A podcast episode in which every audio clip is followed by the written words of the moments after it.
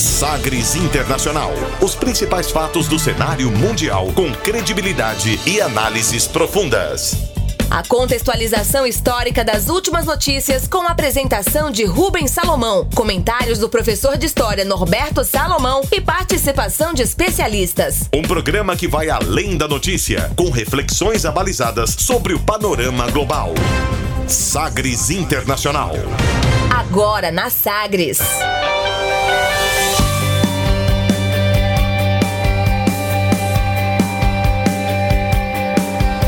Olá, seja muito bem-vindo ao Sagres Internacional. Eu sou Rubens Salomão e a partir de agora, com você, ouvinte Sagres, os fatos precisos e análises credenciadas sobre os principais temas mundiais.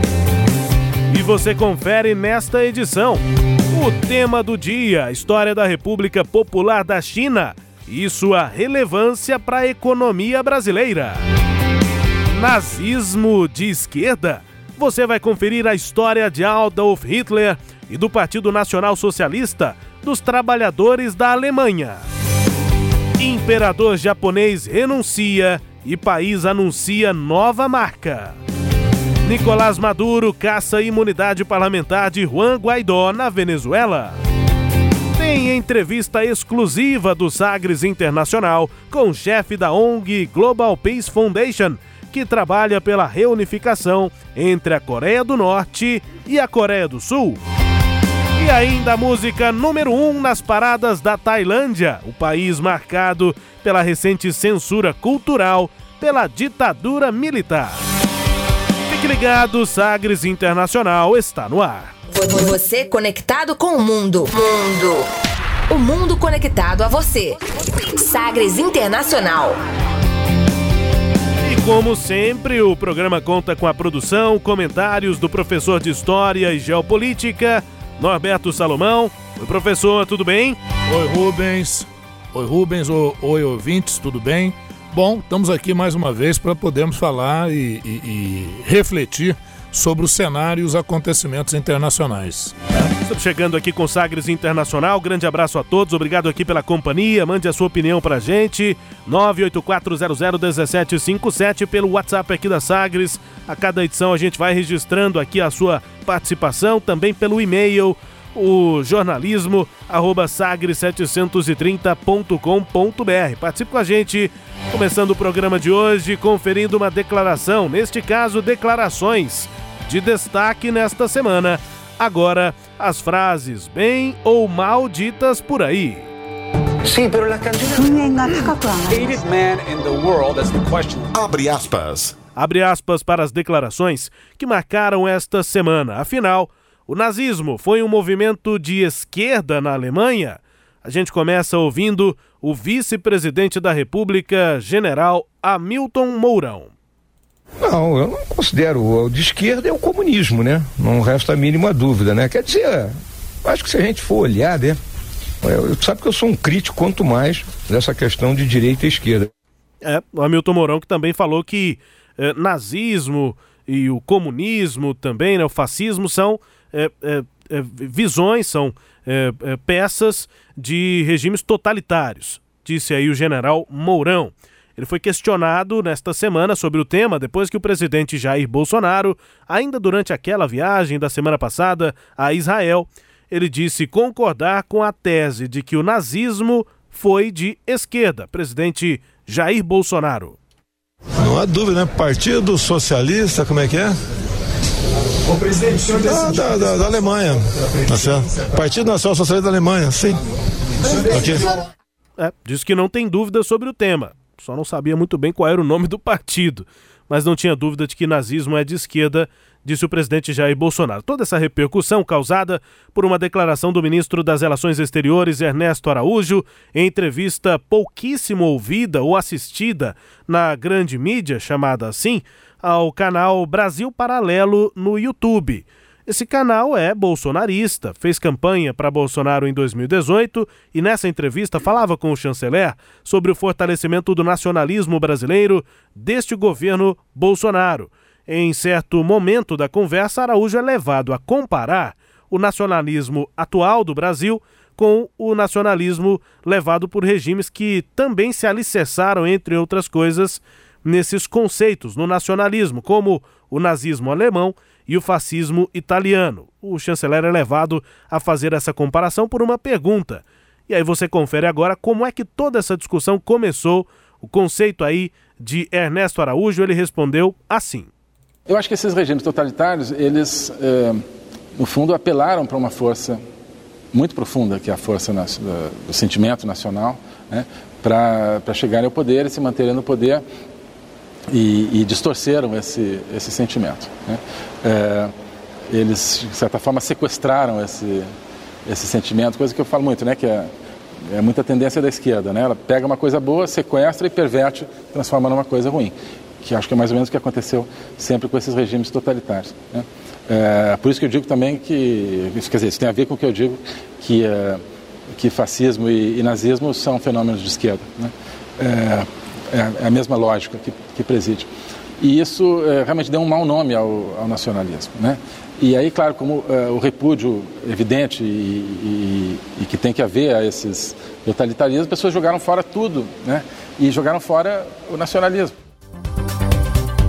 Bom, foi assim então que começou essa confusão com essa declaração de Ernesto Araújo. Tentamos pegar aqui o pensamento completo dele, dessa resposta, contextualizando sobre o que eles estavam falando. Era uma entrevista dessas em que o entrevistado não é lá muito apertado e ele estava meio livre para falar o que quisesse sobre esses conceitos aí de nacionalismo, algo que o Bolsonaro sempre valorizou, falando dessa grande nação, termos usados pelo Bolsonaro. Esse era o contexto e aí essa foi a conclusão, esse é, é a linha de raciocínio do ministro Ernesto Araújo, é, que embasou depois a declaração do Mourão, do Bolsonaro, dizendo que nazismo e fascismo são de esquerda, professor. Se bem que o Mourão não, não é, afirmou. Só estou dizendo que levou o Mourão a falar, Isso. veio dessa é. do Ernesto. O, o Mourão, inclusive, vem com uma, com uma posição é, bem diferente nesse sentido, né? Bom, Rubens, eu, Rubens, ouvintes, eu vejo assim uma necessidade muito forte desses partidos de direita hoje no mundo, mas não de direita com uma intelectualidade consistente, infelizmente né, de querer fazer um revisionismo histórico sem que seja feito na academia. Então o que eu falo é muito simples, expõe isso na academia para os doutores de história, para os estudiosos de história, para os sociólogos, você vai ver que não tem a menor consistência você falar que o nazismo é de esquerda. E não tem problema nenhum, se o nazismo fosse de esquerda, não teria problema nenhum. O Stalin, por exemplo, na União Soviética, que era um regime de esquerda, ele matou até mais gente que o Hitler, matou 20 milhões de, de, de pessoas. E, e, e de esquerda, né? Sim, de esquerda. Então, com, é, eu estava ouvindo até um, um, esses dias uma entrevista. Cada um fica com seus, os seus defuntos, né, com seus mortos, com as suas atrocidades. Né? Isso não, a esquerda ou a direita não um, um regime melhor ou pior porque ele é de esquerda ou de direita. Agora, a, a, a, o estudo histórico acerca do, do, do, do fato é, é inegável que o nazismo ele se opõe à esquerda, ele claramente no seu discurso, o Adolf Hitler ele coloca quem são os inimigos da pátria, os inimigos do Reich, do Terceiro Reich, e os inimigos do Reich são os políticos comunistas, marxistas, são os ciganos, são os judeus, são os homossexuais, são os políticos democratas. Então está muito claro na própria afirmação do Hitler. Agora, o que ocorre é o seguinte: o presidente Jair Bolsonaro isso não é ideia dele, né? Não posso nem culpá-lo. Ele ficou ouvindo outros é, é, que parecem até mais abalizados falarem isso, mas cometem um equívoco. Ah, o partido chama-se Partido Nacional Socialista Alemão. Primeiro, o nacional-socialismo, a palavra está composta. Então, ela é, o nacional-socialismo, ele surgiu, e qualquer um pode pegar qualquer livro de história aí para avaliar isso, ele surgiu para combater o avanço do socialismo. Olha bem o que eu estou dizendo. O nacional-socialismo que é uma palavra composta, ele vem para se opor ao avanço do socialismo na década de 20, de 30, principalmente na Europa.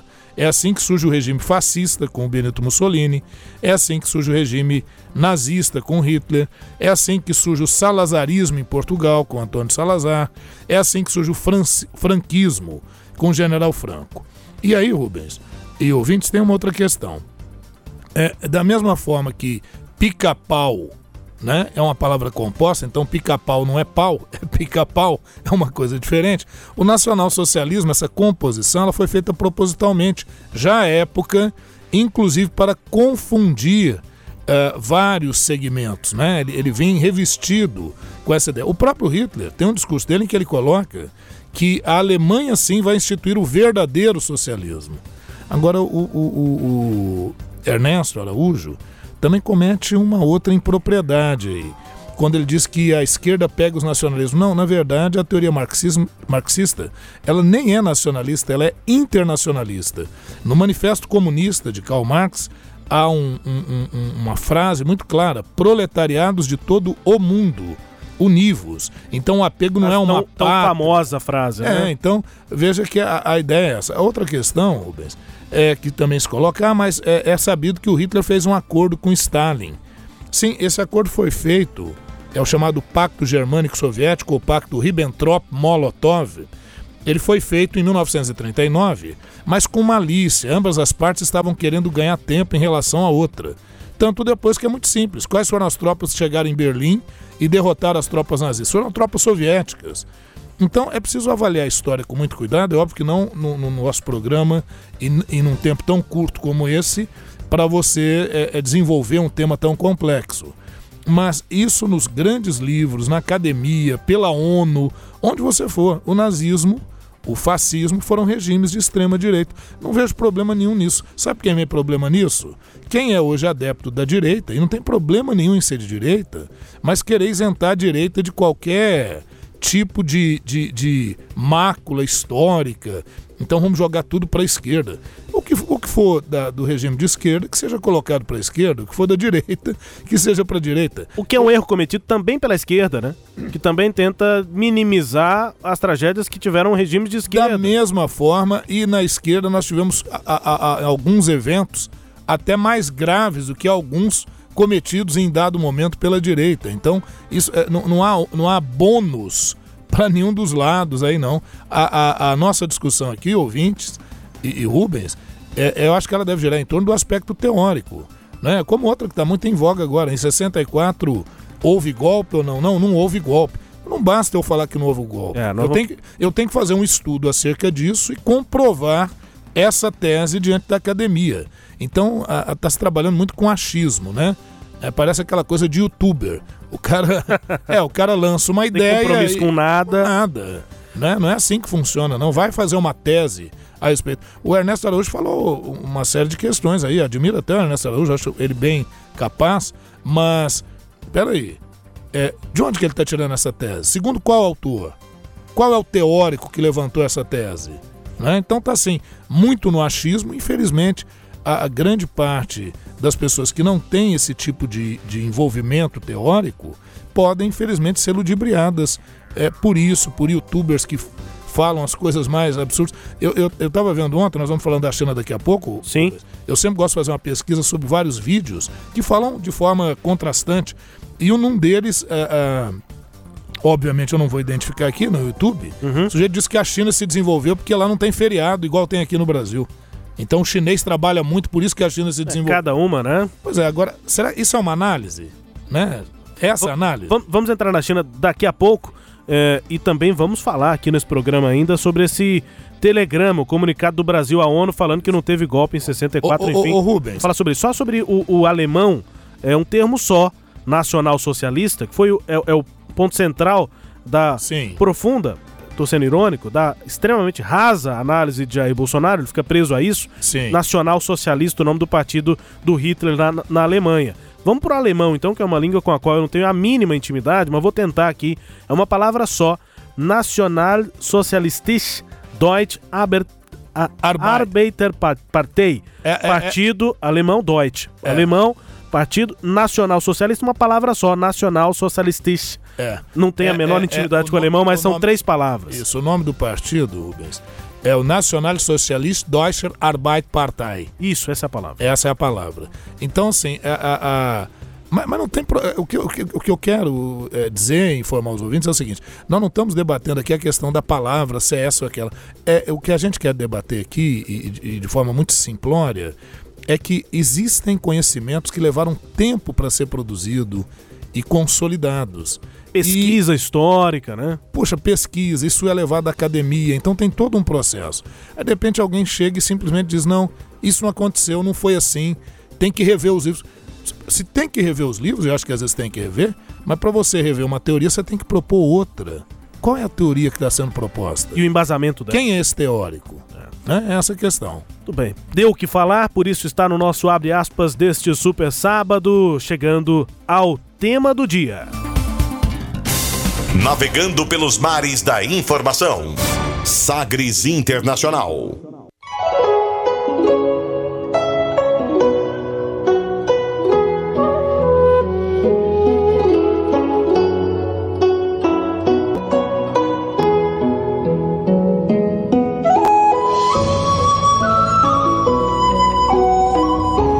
É a música tradicional da China. É, e eu fiz uma pequena pesquisa aqui para tentar entender se é isso mesmo, que é o que a gente vê em, em filme, aí Sim. tem sempre uma certa... Kung Fu Panda. É, essas coisas. E, e realmente é, né? É. Uma música é, tradicional da China é exatamente assim é, e, e, com conceitos é, que chegam a essa música mais calma, tranquila. Contemplativa. Contemplativa, né? né? A música chinesa evoluiu, e essa cultura milenar né, da China, desde os tempos antigos, sobre a influência de doutrinas religiosas, filosóficas, ideológicas, e hoje a música continua com essa herança tradicional, né?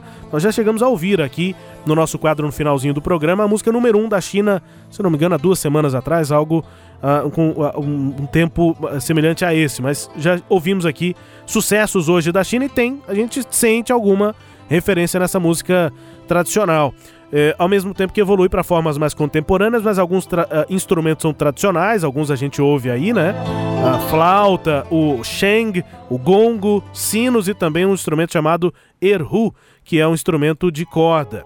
A maioria das músicas predominantes na China é lenta, assim mesmo, calma, repetitiva, tem conceito nesse sentido, né, para estabelecer uh, uma paz interior, dar início a, a uma conduta que eles chamam de conduta adequada. Era importante que a música fosse assim, simples e induzisse a tranquilidade, facilitasse uma conduta apropriada no contexto principalmente de cerimônias tradicionais. E aí esse era o clima, né? E vamos colocar mais um predicado, né, Rubens? Sim. Linda, né? Linda, né? música linda. Exatamente. Eu uh, admiro bastante, é bem interessante essa música, viu? E olha, é, vamos então entrar na China com o tema da economia, algo que é muito importante lá para os chineses e também para o Xi Jinping. 减税降费政策措施要落地生根，让企业轻装上阵。农村一千多万贫困人口的脱贫任务 要如期完成，还得咬定目标，使劲干。O que foi que ele disse? O que foi que ele disse? É, não dá para entender. Chinês não dá, é muito, mas a gente entende mais ou menos, ouve a voz do Xi Jinping, que é o líder né, da China, o presidente da China, com, abre aspas, com confiança e determinação, continuaremos avançando.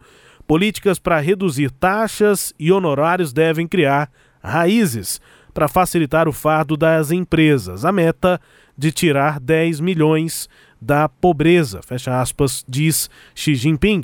Na mensagem, no discurso de Ano Novo, agora no início é, desse ano, o Novo Chinês começa um pouco depois do que o nosso, em fevereiro, essa declaração, discurso que foi transmitido e é, publicado lá na China. A economia chinesa é, é destaque aqui no nosso Sagres Internacional, economia da República Popular da China, a segunda maior do mundo. E aí, quando, quando se fala de números da economia chinesa, sempre surpreendentes Sim. e impressionantes, né? É, a seg segundo maior PIB nominal do mundo, só atrás dos Estados Unidos, é, um PIB aí estimado em 14 trilhões 941 bilhões de dólares, dados agora de 2018, e mas é o maior poder de compra do mundo, superando os Estados Unidos. O poder de compra da, da China é, foi fechado em 2018 em 22 trilhões 641 bilhões é, de dólares. Maior do que qualquer outro país do mundo, maior até do que os dos Estados Unidos e maior do que o poder de compra de toda a União Europeia junta, né? unida maior poder de compra do mundo. A China é a nação com o maior crescimento econômico dos últimos 25 anos, média aí de crescimento de 10%, em torno de 10%, o que é absurdo, né? Um PIB crescer 10% em média por ano. A renda per capita da China tem crescido cerca de 8% ao ano, em média nos últimos 30 anos, e mais 15 em média aos 25 anos de exportação reduziu drasticamente a pobreza, há muito que se fazer nesse sentido, o próprio Xi Jinping admite, mas há um rápido crescimento que também trouxe desigualdades na distribuição de renda. China, nosso tema de hoje, também com a influência deste é, desta grande nação, como costuma dizer o presidente Jair Bolsonaro, aqui para o Brasil, professor. É, muito bem. Veja, uh, Rubens, a China, uh, o próprio termo significa o império do centro, né? Então, um lugar fascinante. É um país que, apesar de ser grande, ele não é assim tão rico em recursos naturais. Ele tem alguns recursos naturais, mas ele carece de outros. É, há oscilações climáticas que, por vezes, geram problemas sérios na China, que são as monções, né? Tem o Rio Azul, o Rio Amarelo, são, são rios fundamentais, são rios bem extensos lá na China. É um país que tem hoje em torno de um milhão, um bilhão e meio de, de habitantes e é o, o é, é um país com 9,6 milhões de quilômetros quadrados de extensão. Então, um país imenso, né? É. Realmente muito grande. É o maior só depois da, da, da Rússia, né? Isso. É. Então, a, a, a, veja, e aí você já deu dados econômicos importantes. Bom, a China tem uma cultura milenar, como já foi dita, a China, é, o contato, nós vamos ter um contato com a China, do Ocidente com a China, ali na Idade Média, os italianos. Os italianos conseguem, das cidades de Gênova e Veneza, a partir da Quarta Cruzada, no século XIII, eles chegam até a China e vão fazer negócio. Né? Até a famosa história de Marco Polo, né, que chega à China. E lá da China, olha o que os caras trazem, né, Rubens? Trazem a bússola, trazem a pólvora, trazem o papel. Então, papel é uma invenção chinesa, né? O macarrão, enfim. E sempre uma área muito fascinante. Mais tarde, nós vamos ter, com o processo da expansão marítima, Portugal chegando à China. D dizem que a pizza também, né? A pizza também. Que coisa, né? É. E depois. e sorvete também. Sorvete? Também, é. Sim, sim, mas, mas, mas, mas é, vamos. É, e aí? Aí os portugueses chegam até a China. Inclusive na China, Rubens, Macau é um local na China que fala português. Sim. Né? Porque foi domínio. Pra você tem uma ideia, Macau, Macau foi devolvido à China, se eu não me engano, em 1997 que houve a devolução de Macau para a China. E foi um domínio português durante eh, esse período muito longo, de alguns séculos. Né? É, quando foi o século XIX, quando chegamos ao século XIX, nós vamos observar naquela lógica do imperialismo, do neocolonialismo, uma pressão muito forte de grandes nações, destacadamente o Reino Unido, a Inglaterra. E ali houve uma guerra chamada Guerra do Ópio, porque elementos produziam papoula na Índia Dali produziam o ópio, que é um, um potente anestésico, mas também um alucinógeno, e vendiam na China. O governo chinês resolveu proibir a venda de ópio. Isso gerou uma guerra. Nessa guerra, a China perdeu e foi obrigada a assinar o Tratado de Nanquim em meados do século XIX. Nanquim é uma cidade da China. Esse Tratado de Nanquim eu estou citando porque, por esse tratado, 1842, a, a China, além de ter que abrir seus portos às demais nações, a China teve que ceder a Hong Kong para a Inglaterra. E aí a Inglaterra dominou por 157 anos Hong Kong. Hong Kong só no finalzinho da década de 90 é que será devolvida à China, isso por meio de uma série de tratados, porque ao longo desse período Hong Kong se tornou uma área capitalista, enquanto que a China, a gente vai ver agora, vai se tornar socialista. Muito bem. Ah, lá na China nós vamos ter, em 1911, o um movimento republicano, derruba-se a monarquia chinesa, implanta-se em 1911 uma república é, com o médico Su Yat-sen, que vai criar um partido que é o Partido Nacionalista Chinês, que se chama Kuomintang, né, o Partido Nacionalista Chinês. Até que vem, a partir da década de 20, com Mao Tse-tung, com Lin Piao, com Xu Enlai, a formação do Partido Comunista Chinês, do PCC, e o Partido Comunista Chinês, inspirado naquelas ideias do Karl Marx, inspirado pelo próprio movimento revolucionário na Rússia, começa a tentar uma revolução socialista a, a, a ser implantada na China. Após a morte de Sun Yat-sen, quem assume é Chiang Kai-shek, famoso nome né, do Partido Nacionalista Chinês, ligado ao capitalismo, ligado ao mundo ocidental. Durante a Segunda Guerra Mundial, o Japão invade a China, invade a região da Manchúria. Uh, esquerda e direita têm que se unir contra o inimigo comum. Então, Chiang Kai-shek e o Mao Tse-tung, o Chiang Kai-shek pela direita, o Mao Tse-tung pela esquerda, se unem para expulsar os japoneses. Terminada a Segunda Guerra Mundial, a China é um dos primeiros países a formar a ONU, está entre os primeiros países formadores da ONU, mas a China ainda capitalista. Porém, em 1949, a revolução de Mao Tse-tung obtém êxito, implanta-se o socialismo na China e o Chiang Kai-shek foge para a ilha de Formosa, em chinês, né, Taiwan, a ilha de Taiwan. Então aí a, a, a República Popular da China, que é a China comunista à época, não será reconhecida como membro da ONU, é Taiwan, até 1971. Em 1971, ainda no governo de Mao Tse-tung, a China ingressa para o Conselho de Segurança da ONU, né, pelo seu potencial bélico, é, porque a China rompeu com a União Soviética ao final da década de 50, buscando um socialismo próprio, independente, e os Estados Unidos viram ali uma chance importante de minar o bloco socialista uh, russo-soviético. Contexto né? de acirramento da Guerra Fria. Da né? Guerra Fria. E isso permitiu a inserção da China, uh, da China, da República Popular da China, uh, como membro permanente do Conselho de Segurança da ONU. Né? Taiwan até hoje, Taiwan se retira em 71, depois nos anos 90 inicia conversações para retomar a sua cadeira na ONU, isso ainda está em andamento, mas a República Popular da China é que ganha ênfase a partir de então. Na década de 60, a China produz bomba atômica e bomba de hidrogênio, então reforça muito seu potencial bélico.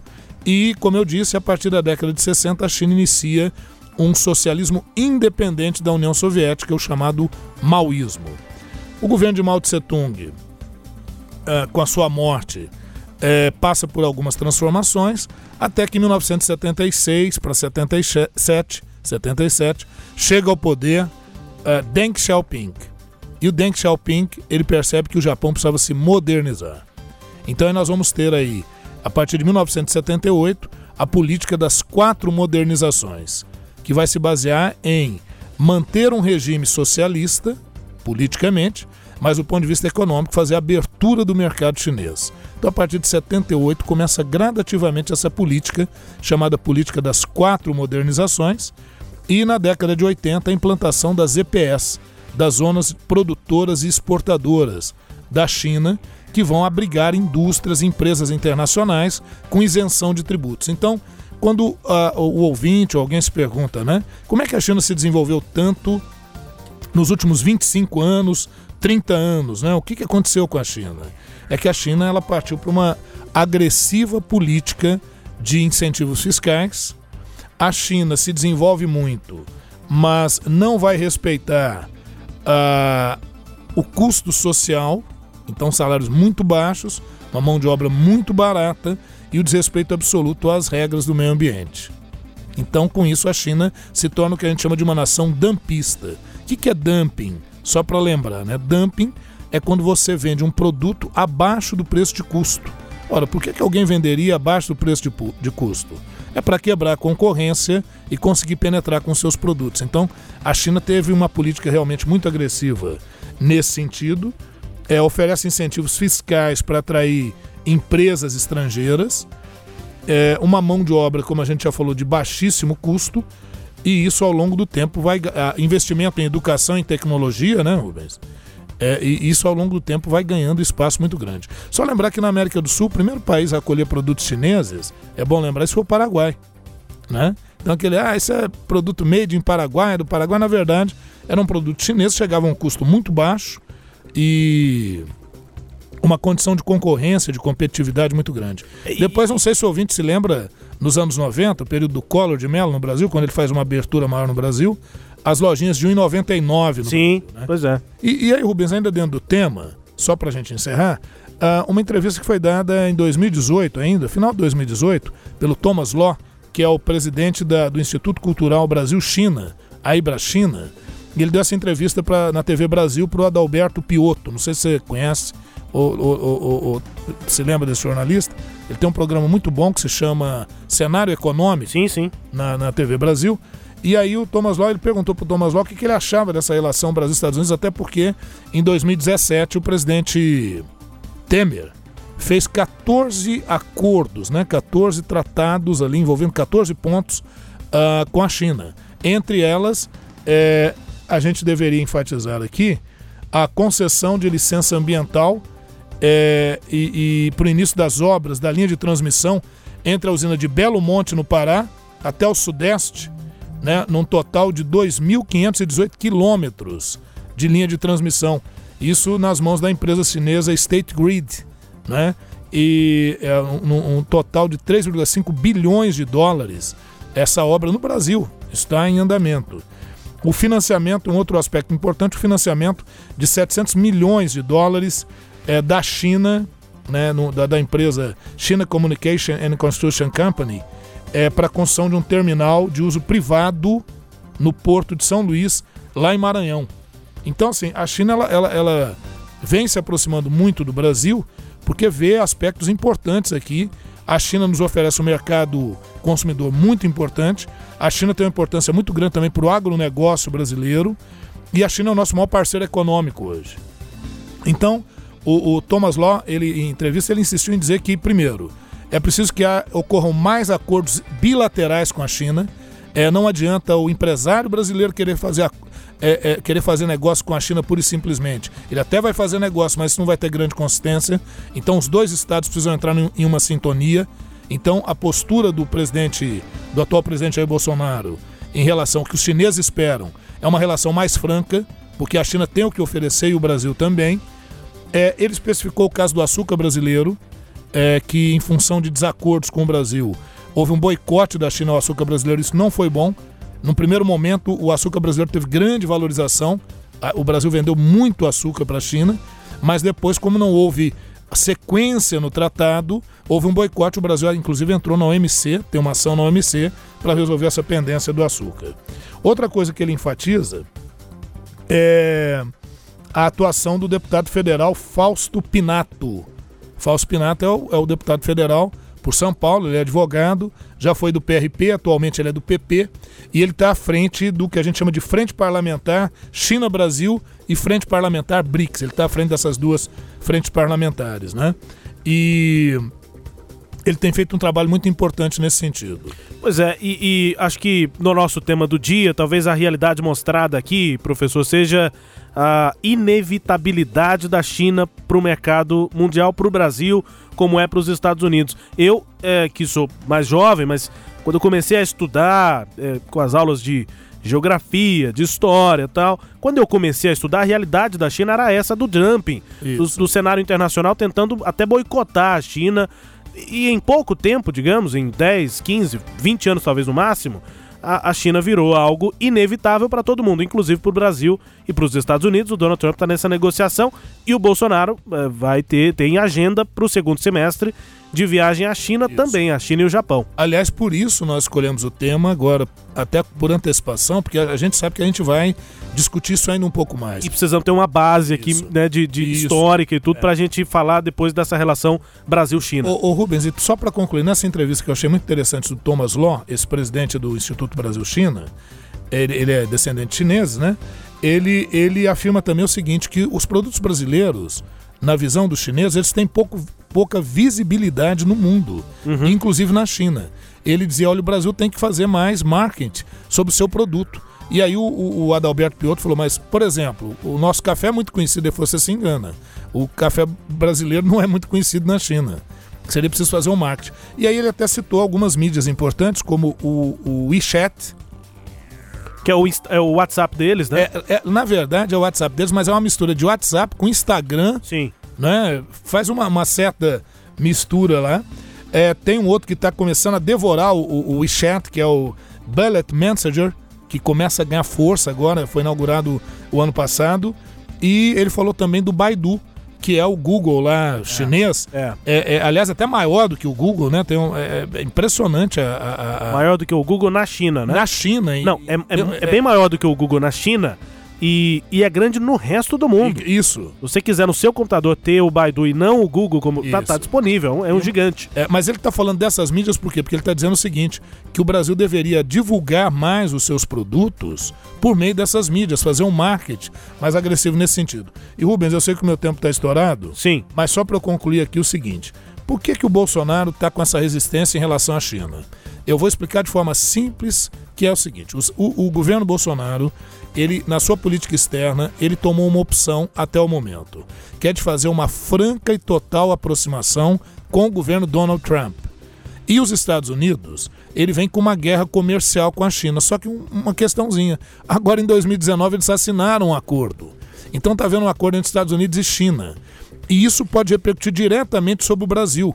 Então, essa insistência da gente querer fazer uma, uma parceria a todo custo com os Estados Unidos pode nos trazer um prejuízo econômico muito grande. Por exemplo, já com a soja.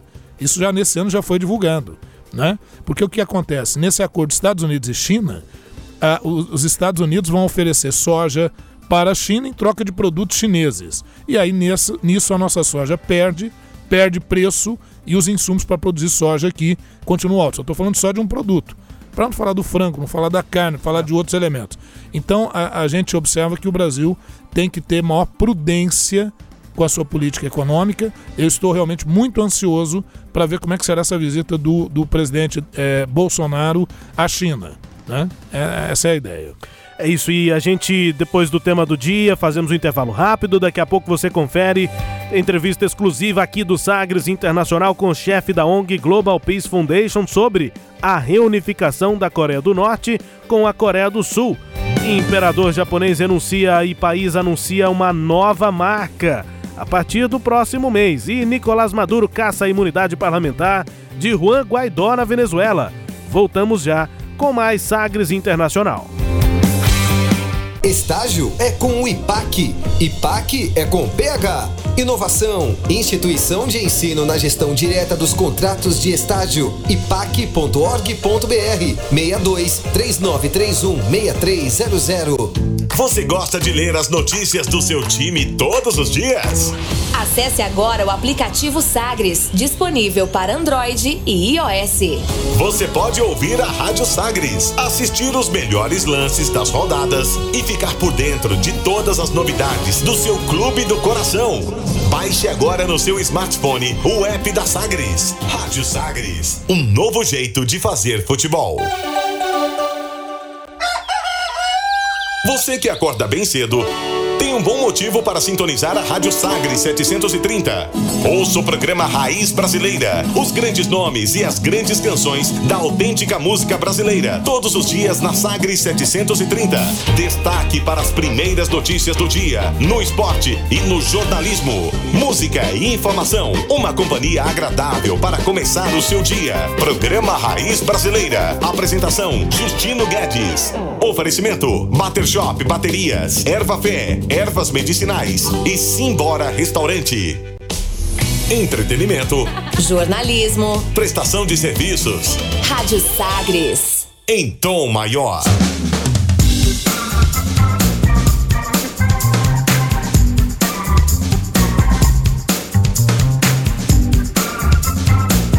Estamos de volta com Sagres Internacional. Na minha apresentação, Rubens Salomão.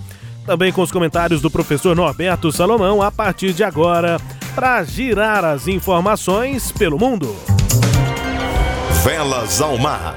E olha, a reunificação da Coreia é um tema de destaque e representa a hipotética reunificação futura da Coreia do Norte com a Coreia do Sul, que estão divididas desde 1945 sob um é, que seria a volta, né, para um único governo. O processo foi iniciado pela Declaração Conjunta Norte-Sul eh, de 15 de junho, eh, que aconteceu em 2000, no ano 2000, em que os dois países concordaram em trabalhar para a reunificação pacífica em algum momento no futuro. O processo foi reafirmado pela Declaração eh, de Panmunjom para a paz, prosperidade e unificação da Península Coreana em abril de 2018, do ano passado, no encontro do líder norte-coreano Kim Jong-un com o presidente sul-coreano Moon Jae-in. Na declaração Panmunjom, os dois países concordaram em trabalhar para uma reunificação pacífica da Coreia no futuro. Sagres Internacional entrou nesse debate e conversou com exclusividade com o CEO da, da organização não governamental Global Peace Foundation, a Fundação Global para a Paz, o diplomata italiano Massimo Trombin, Ele esteve na Coreia do Sul no último mês e conta em português como é que está a negociação pela reunificação. Da análise do experto político, eh, da área diplomática, da articulação econômica, religiosa, etc., é possível. Uhum. Uh, mas tendo problemas fundamentais. Mesmo em relacionamento a aquilo que aconteceu na Alemanha, né, na unificação da Alemanha, que até hoje a Alemanha paga uma taxa, depois de 20 anos, pela unificação do país. Uhum. Quindi tem gastos econômicos enormes. Quindi o, core, o coreano do sul todos eles têm desejo de ver a reunificação do país, porque é um país que tem 5 mil anos de história. Uhum. Quindi é, é, tem uma, uma unidade nacional muito forte, mas tem essa divisão ideológica de guerra. Os países continuam em guerra, formalmente continuam em guerra. É, no último ano assinaram a paz, e tem todo um processo para passar da, do período de trégua, né, uhum. de impasse, desse conflito a uma condição de paz. Uhum. Mas o problema fundamental lá, da parte da Coreia do Sul, é o gasto econômico. Quindi a proposta na Global Peace Convention, que aconteceu em Seul, é de aplicar a mesma metodologia que aconteceu na Europa depois da Segunda Guerra Mundial, tipo um plano Marshall, uhum. com, com o envolvimento de todos os países da região per agevolar a unificação do país. Da parte da Coreia do Norte tem um outro problema. A única hum, ferramenta forte de dibattito, né, de, de ponto de força uhum. que ele tem é a arma nuclear. Por isso que tem o fallimento no summit no Vietnam il 27 e 28 di marzo, uhum. esattamente no mesmo período que teneva esta Globis Convention in Seoul no mesmo dias. E o articulador, o fondatore da Globis Foundation indicou, antes do summit, que o summit em Venezuela, desculpa, em uh, Vietnã, uhum. Não dava resultado positivo. Exatamente por esse ponto, que a Coreia do Norte não tem outro ponto de força, de dibattitos, né? Uhum. de, de, de diálogo, que questo ponto da arma nucleare. Quindi precisa articular em forma completamente diferente a solução do problema. O regime ditatorial na Coreia do Norte, que não quer abrir mão do seu poder, esse é um principal entrave? Uh, é claro que o sistema uh, ditatoriale, qualquer sistema ditatoriale um regime dittatoriale non funziona, non è sostentabile. Mm. Se você olha a, a, Coreia na noite, né, com não so, Google Map, uhum. a Coreia do Norte é completamente preta, negra, não tem luz. Somente Pyongyang tem luz. Mas a Coreia do Sul é totalmente iluminada, todos os países. Quindi a diferença monstruosos de sistema de vida. Mas então há interesse é, também da Coreia do Norte em reunificar? Não tem outra via do, de como resolver os assuntos. Olha lá, o, o ponto é não é sustentável. Quindi precisa de pressão política, diplomática e econômica da parte da China que é fundamental. Tem uma possibilidade de prever um tempo, quantos anos, alguma, algum avanço é, seja dado para essa reunificação? Personalmente io acho che no periodo breve, porque o sistema na Coreia do Norte é, é um fracasso total. Insustentável. É insustentável. Não, não, não tem como manter uh, esse sistema, hoje como é hoje. Breve é o que, Máximo? Um ano, dois anos? Eu acho na faixa de, de, de dois a quatro anos, uma coisa assim, porque porque precisa tudo uma articulação global. Sim. Quindi, a, por exemplo, o Brasil, o Brasil é hoje um país uh, de importância global, que é um país que tem um seu peso, uma sua voz na comunidade internacional, já há muito tempo. Quindi a influência do, do Brasil, mesmo neste processo de dar um apoio político, um apoio diplomático, é importante. É importante, né? Máximo Trombin, espero que você tenha conseguido entender. Ele fala em português, com algumas palavrinhas ainda em italiano, é, mas acho que deu para entender qual é o processo. É um processo de que a comunidade internacional precisa participar, principalmente a China. O Brasil tem um, um posicionamento importante no contexto mundial de pressionar, né, de fazer pressão política para que a Coreia do Norte, principalmente, é, in, é, viabilize a entrada maior da Coreia do Sul e que, ao mesmo tempo, haja um apoio da Coreia, à Coreia do Sul, né, de outros países à Coreia do Sul, para que, como ele disse no começo da entrevista, um, meio que um plano Marshall fosse feito é, em relação à Coreia do Norte, porque a estrutura lá é, é falimentar, palavra que ele usa em italiano, né? Uma situação de extrema pobreza, pessoas que morrem de fome. Você vê lá no Google Maps, é, no Google Earth, né? Pela, pelo satélite, você vê que é, é, durante as noites a Coreia do Norte é completamente escura, é um ponto preto no mapa, enquanto que a Coreia do Sul inteira é bem iluminado, ou seja, mostra um pouco da falta de desenvolvimento básico mesmo na Coreia do Norte. Esse é um processo é, que também é acompanhado pela ONG Global Peace Foundation. É chefiada pelo Máximo Trombin, esse com quem conversamos, é o CEO da Global Peace Foundation. Foi fundada em 2009 pelo sul-coreano Hyun Jin Preston Moon e tem atividades intensas em mais de 30 países. Destaque para os trabalhos aqui nas Américas, na África e também, claro, lá na Ásia, professor. É, Rubens e ouvintes, é, é, eu achei a visão do, do Trombin muito interessante, mas um tanto quanto otimista e, e parcial, porque é a visão sul-coreana. Sim, é. Né? é. Obviamente ele falou que é, é, tem toda a razão, a região da Coreia do Norte tem essas dificuldades, mas há um detalhe você não brinca com gente que está armada, né? Então ele falou: o único ponto que tem é que eles têm arma nuclear. Pois é. Isso é um ponto já, bem importante, é um ponto né? importante. E a, a, o clã né, do Kim Jong-un lá não está disposto a abrir mão do poder. O que eu vejo muito mais é uma reunificação, mas eu acho que sim, a tendência natural é ao longo do tempo políticas de colaboração, mas é um processo, viu, Rubens? Você falou aí um, dois, três anos.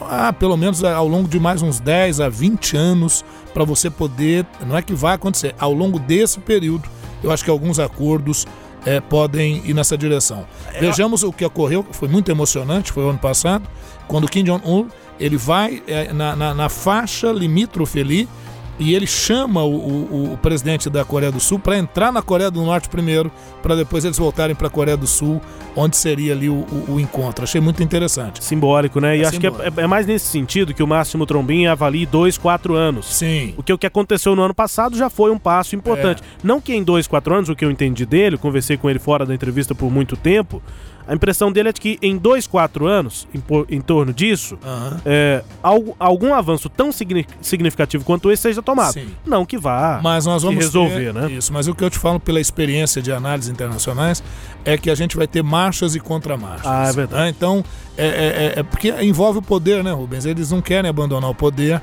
É, tantos outros já tentaram resolver isso. Ah, mas eles não têm luz lá. Cara, é um regime ditatorial. Se fosse esse o problema, tem problemas até maiores do que esse. Sim, que a própria formação do indivíduo na Coreia do Norte é basicamente isolado dos acontecimentos do restante do mundo. Nós já tivemos né, um programa aqui, não sei se foi o programa 3, sobre a Coreia, né? E provavelmente faremos outros aí pela frente. Mas enfim. É, é. Tô tentando me lembrar qual é a edição, mas é. se você for lá no inicinho da nossa trajetória aqui no Sagres Internacional, três ou quatro, edição, edição, a terceira edição ou quarta edição, tivemos como tema do dia a Coreia do Norte. Mas dizer o seguinte, viu, eu sou um partidário da visão do, do Trombin. Do, Sim. Mas é, vejo que ela é otimista. Infelizmente, essa não é exatamente a realidade né, que se vive lá. Olha, partindo aqui para América Latina, para os nossos vizinhos na Venezuela, a Assembleia Constituinte, que é pró-Maduro, pró-Nicolás Maduro, caçou nesta semana a imunidade parlamentar do autoproclamado presidente interino Juan Guaidó. A medida abre caminho para uma eventual prisão do líder oposicionista, que vai responder à justiça comum por ter desobedecido à determinação do regime de Nicolás Maduro que o proibia de deixar o país. A petição para caçar a imunidade de Guaidó foi entregue ao órgão chavista pelo Tribunal Superior de Justiça da Venezuela, que também é controlado pelo regime. Ah, logo depois, Juan Guaidó disse que o pedido não tinha valor, nada vai nos deter, disse o autoproclamado presidente em um discurso transmitido nas redes sociais olha, o governo japonês, hoje o programa tá bem oriental, né? Pode só falar um pouquinho da Venezuela? Bem rápido. É, ó, então, puxão de orelha, hein? É. é... Não, Rubens, é o seguinte, a questão do Guaidó, ela vai só se agravando. Então, o que muitos estão temendo é, é, é que o Guaidó também acabe sendo completamente retirado da política, como ocorreram com outros que tentaram enfrentar o governo Maduro. Então, é preciso entender uma coisa muito clara: o governo da Venezuela hoje é o governo Nicolás Maduro. Bom ou ruim, Parece que bem ruim. É o poder. Mas é o governo, é dele. E o que, que ele tem feito? Ele tem usado ao mesmo tempo o Maduro, o, o regime de força que ele tem e aparando isso com o aspecto jurídico institucional, porque ele tem o Supremo Tribunal nas mãos, né, a Corte Suprema dele, que é quem decide tudo, e ele tem uma Assembleia Constituinte que faz é, é, é, o papel de Assembleia Nacional. Quer dizer, o, ele criou um, uma Assembleia paralela na Venezuela. Então a, a, situação é realmente muito complicada de ser resolvida. Né? É. O governo japonês revelou oficialmente nesta semana o nome da era imperial que começa no próximo dia 1 de maio. É, esse dia 1 de maio é exatamente dia posterior à renúncia do imperador Akihito. Ele vai abdicar do trono. É, o, o imperador Akihito tem 85 anos, é o primeiro monarca japonês a renunciar em mais de 200 anos. Com o final de seu reinado, também termina a era que foi conhecido como Heisei. O reinado de cada imperador é acompanhado de um nome para o seu mandato e o nome da era torna-se uma parte importante da vida cotidiana do Japão, pois é usado para indicar a data em todos os documentos oficiais. Em entrevista coletiva nesta semana, o secretário-chefe do gabinete, Yoshihide Suga, revelou dramaticamente ali uma interpretação caligráfica do nome da era do próximo imperador, é o atual príncipe herdeiro Naruhito. Ele tem 59 anos. O secretário-chefe apresentou assim esta nova marca no Japão. É, simples e direto, o novo nome imperial do Japão é Reiwa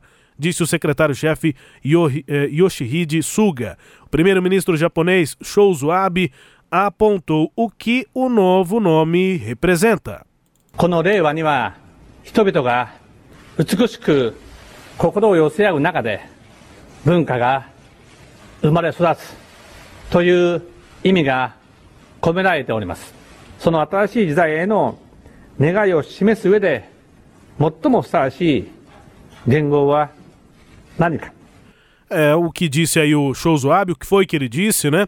O significado por trás deste nome é a cultura de nascimento, assim como os corações das pessoas desenham lindamente o futuro.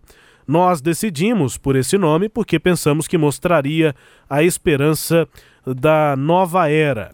É um início né, de, de, uh, de reinado, né, de império, reinado não, perdão, império, lá no Japão é, com o, o Nahuri, Nahuru, Naruhito. Vai se chamar Reiwa, o Império, termo com diversos significados que incluem ordem e paz, harmonia é, e harmonia feliz, segundo estudiosos citados aí na mídia japonesa. Naruhito vai ser o imperador, deve se tornar o centésimo vigésimo sexto imperador na monarquia mais antiga do mundo. Sim, professor. Não, é, é a, a, era é, Heisei, né? Que é, Isso, tá, tá, tá, acabando agora. Tá acabando, é, é, foi a transição do Akihito, do, perdão, do Hirohito, imperador Hirohito, que foi imperador é, é, japonês na Segunda Guerra Mundial. Até um fato curioso, até então o imperador na China era considerado um deus, uma divindade. E isso foi um impacto muito grande para o Japão quando o, da vitória estadunidense, em, em rede de rádio à época, né, não tinha TV, ele teve que. Foi humilhante, né? Ele teve que dizer que ele não era divindade no Japão. Isso foi um impacto muito grande para os japoneses. Aí começou essa era Heisei, que seria uma, a era da paz, uma era a caminho da paz. E agora com a renúncia, né? Em 200 e poucos anos, né? 200 anos. Primeira pouco, vez. Pouco mais de 200 Isso. anos que alguém renuncia ao império. Isso. E aí agora entra o Naruhito com a era Heiwa, Heiwa né? Heiwa. Heiwa. Que gerou até polêmica, porque o tema é muito amplo, ele é muito polissêmico. É. Né? Então, alguns falaram que talvez o termo deveria ter sido um outro, mais positivo tal. Mas a monarquia no Japão também tem gente que nem sabe que o Japão ainda é monarquia, né? Positivo não no contrário de negativo, né? Não. No sentido de, de, direto, assertivo, é. direto, né? Como é o nosso slogan na bandeira do Brasil. É, por aí. Mas é porque aqui o, o, o termo pode significar harmonia auspiciosa, ordem, paz, harmonia feliz. Poderia ter escolhido o termo harmonia, é. né? Seria equilíbrio. Eu acho que essa é a ideia que eles quiseram passar. Mas enfim, coisa lá dos nossos queridos nipônicos, né? Acho que eles vão. Há quem diga que é tudo igual, mas não. Não. tem muita diferença. A cultura oriental também em, em destaque aqui no nosso Sagres Internacional, que também traz as notícias do Brasil. O Ernesto nos convidou. Brasil Internacional. É, o governo do presidente Jair Bolsonaro enviou um documento às Nações Unidas, à ONU, negando que tenha havido um golpe de Estado na tomada de poder pelos militares em 31 de março de 1964, até a madrugada do dia 1 de abril de março de, 60, de 1 de abril de 64. O presidente Jair Bolsonaro e outros expoentes do governo vêm tentando oficializar uma postura revisionista que também rechaça a ideia de que o Brasil tenha vivido uma ditadura entre 64 e 85, os 21 anos de chumbo. No telegrama revelado pela BBC News Brasil, Itamaraty diz que o regime militar foi necessário, abre aspas, para afastar a crescente ameaça de uma tomada comunista no Brasil, fecha aspas. Além disso, afirma que o exército agiu para preservar as instituições nacionais no contexto da Guerra Fria.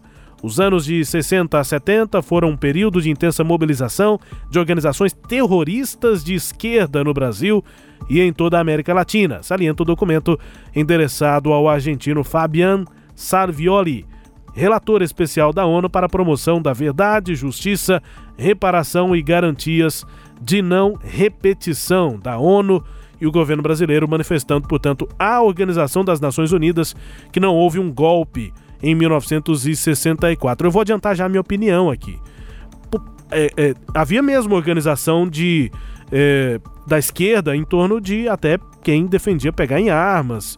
Isso, isso existia. Agora, não justifica, não tira é, qualquer culpa é, e tudo que foi historicamente registrado, confirmado, com memórias terríveis do que foi a ditadura militar no Brasil, né, professor? Sem dúvida nenhuma, né? Eu acho que o governo brasileiro, o presidente Jair Bolsonaro, deveria é, é, é, se dedicar a outras discussões. Né? É, é, é aquela necessidade de querer afirmar um, um, modelo que houve no Brasil, é um modelo que teve acertos, alguns, mas muitos erros, que foi o período do regime militar. É, uma outra questão, é, essa discussão, houve golpe ou não houve em 64? Realmente é discutível, né? É discutível. Agora, qual é o objetivo em fazer essa discussão? Né? É, o que, que, se pretende? Talvez seja a principal análise, né? É. Com que, com que objetivo se vai discutir isso agora? Qual é a finalidade de se discutir isso agora? É, é importante? Esse é um elemento relevante? Outra coisa, quem discute isso não é político. Quem discute isso é analista, é aquilo que eu já falei. Nós temos teses e teses. Então levante uma tese científica e comprove que naquele momento não houve golpe. É possível se fazer isso? Sem dúvida nenhuma. Claro que sim. Nós vamos chegando já ao fim aqui do nosso Sagres Internacional para conferir músicas, né? Hoje, músicas é, da Tailândia. O número um na Tailândia, de acordo com a Billboard, e também o Shazam. A gente faz essas buscas aqui. O número um na música mais tocada, a música tailandesa mais tocada na Tailândia. É a música que na tradução lá do tailandês para o inglês, do inglês para o português, o nome da música é Truque. Fala de relação sentimental, aquela velha sofrência, velha e boa sofrência. Vamos ouvir a música Truque, é de um rapper, um artista de hip hop lá da Tailândia, que é uma cena forte, inclusive, desde os anos 90, principalmente. O hip hop tailandês, muita gente chama de Thai hip hop. Uh, o Cine, o Nice CNX. Nice CNX é o cantor da música Truque, aqui pro nosso português. Vamos ouvir aí, música número 1 um na Tailândia. สุดท้ายแล้วเธอไม่โก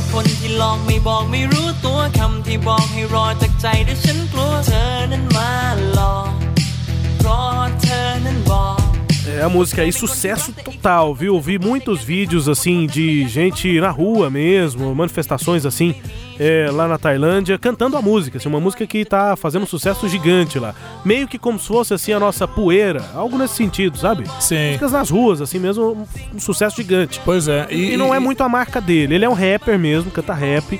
É, eu busquei outras músicas dele, ele é, é, é um rap. Essa música ela é inspirada mesmo na, na música dos anos 80, 90. Sim, ela e, tem e essa pegada. É, é, um pouco, é uma pegada um pouco diferente Isso. da que ele costuma fazer. E outra coisa, né, Rubens? A Tailândia é um país tão sofrido, né? Com tanta dificuldade política, econômica e tal. Mas você vê que a música vem para trazer aquele, é, aquele alívio, dúvida, né? Da, quebrar um pouco a tensão. Nessa música, a letra mais ou menos, né? Que alguns trechos, o início dela, no final ela não mentiu, mas esqueceu de dizer que não amava. Eu fui enganado me disseram que ela era sem coração. Finalmente, como? Ela me deixou. Mas na verdade, eu não te amo mesmo assim. Com as palavras, ela enganou. A velha e boa sofrência, né? O Nice, nice CNX. É isso aí. É, bom, essa música, esse clima aí, eu adorei a música. Eu fiquei ouvindo ela um tempão. Até a gente ouvir aqui o refrão vai levando e tal. Né? Eu gostei bastante dessa música. Só que, além desse ponto aqui trazido pelo professor, de fato a música traz isso, né? Uma música bem pra cima. A gente traz um outro destaque também aqui da música da Tailândia, música agora de 2018. É uma banda, né? O Rap Against Dictatorship. quem sabe inglês é isso, um rap contra a ditadura. Essa não é o nome da, da música, mas o nome da banda. Dez membros lançaram aí essa música é, que se chama O Que Meu País Tem. É, uh, My Country's Got em inglês, um rap assim pesado, com muitas críticas ao regime ditatorial lá na Tailândia. A gente conta essa história da música, ouça só um trecho.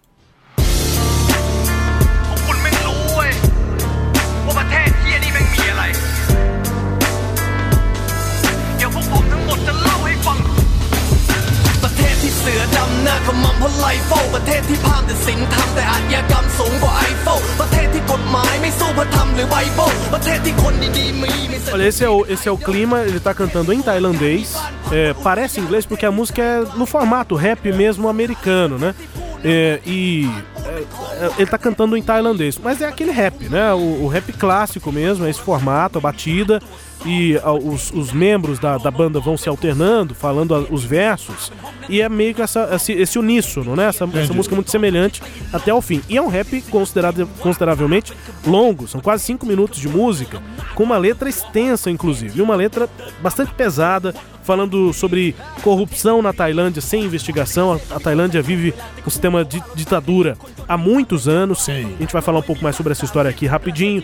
Mas corrupção sem investigação, o, o quanto pessoas públicas né, são idolatradas na Tailândia, a música critica isso.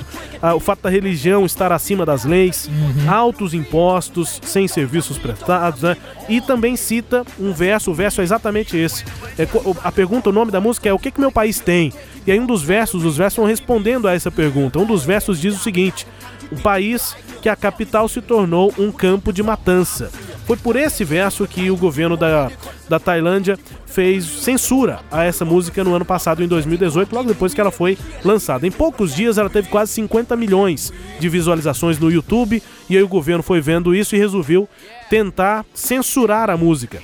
Por conta dessa citação, a capital virando um campo de matança é uma referência ao massacre da Universidade de eh, Tamasat, na Tailândia. A, na Tailândia ela é conhecido só como evento de 6 de outubro. Só a data marca o que foi isso para os tailandeses um ataque de forças policiais tailandesas, paramilitares de extrema direita contra manifestantes estudantis no campus da Universidade de Thammasat, né, lá em Bangkok, capital da Tailândia, em 1976, o dia 6 de outubro. Eram de 4 a 5 mil estudantes se manifestando e aí as forças militares chegaram para reprimir essa eh, manifestação contra essa manifestação era contra a, o retorno do ex-ditador militar Tanon Kit Kachone. Ele tinha sido exilado é, para Singapura em 73, depois de manifestações. Ele tinha caído do poder e estava para voltar para a Tailândia. Eles se manifestaram, cerca de 4 a 5 mil estudantes, e o número de vítimas ainda é incerto, mas o governo admite que matou 46 pessoas nesse massacre. Quem estava lá, as testemunhas dizem que são para mais de 100 pessoas mortas, 3 mil pessoas presas, é, 200 pessoas feridas. Isso em 76. Isso em 76, e esses são os números do governo. Agora você imagina o tamanho desse massacre é. para as testemunhas, para estudantes lá. Então, é um rap na Tailândia se levantando contra essa ditadura. É, e teve, é uma história bastante controversa, Esse- esse- cheia, de, de- esse- cheia de idas e vindas. Em 2014, teve um novo golpe de Estado, a ditadura de uma junta militar que está no poder até hoje lá. E essa música tá mais. Esse rap virou praticamente um manifesto mesmo. Virou, né? virou. E, assim, esforços para que ela não seja censurada, né? O vídeo tá no YouTube ainda, pelo É, menos. mas quando censura aí que a coisa ganha maior ênfase ainda, né? Isso. Quase 70 milhões de visualizações hoje. Música lançada agora no final de 2018, marcando também a música na Tailândia. É, com esse clima, né? Com a- o protesto dos tailandeses, a gente chega ao fim do Sagres Internacional nesta edição. Vamos que vamos. hein? Vamos que vamos, Rubão. Olha, foi um prazer estar com você aqui mais uma vez. Agradecer a audiência dos ouvintes e aguardamos aí críticas, sugestões. 984001757, WhatsApp, jornalismo arroba sagres 730, desculpe, jornalismo arroba sistema sagres, jornalismo arroba sistemasagres.com.br, e-mail aqui da, do Sagres Internacional também, né? E aí, Rubens e ouvintes, nesse mês de abril, ah, saudar aí o Goiás Esporte Clube, time do meu coração, né? Quero ver se vai saudar o aniversário do Vila também, Não, saudarei, né? do Atlético, Isso. do Galo, Carijó, Estão saudados. mas tem que ser primeiro do Goiás, né? Então, um abraço a todos. Muito obrigado aí pela, pela audiência de vocês. E estamos, como já disse de outra feita, estamos aqui abertos para todo e qualquer, todo e qualquer tipo de participação. A gente vai comentar. Né? A sua opinião é muito bem-vinda. E agradecer também mais uma vez o Sistema Sagres pela oportunidade de a gente estar fazendo esse trabalho, que a gente está acreditando nele, acreditando que a gente pode estar levando informação com qualidade. Valeu, gente. Obrigado aqui pela audiência. 76 anos do Goiás Esporte Clube neste mês de abril. Professor, tchau. Até. Um abraço. Grande abraço, obrigado pela audiência. Fique na programação da Sagres 730, também nas plataformas digitais.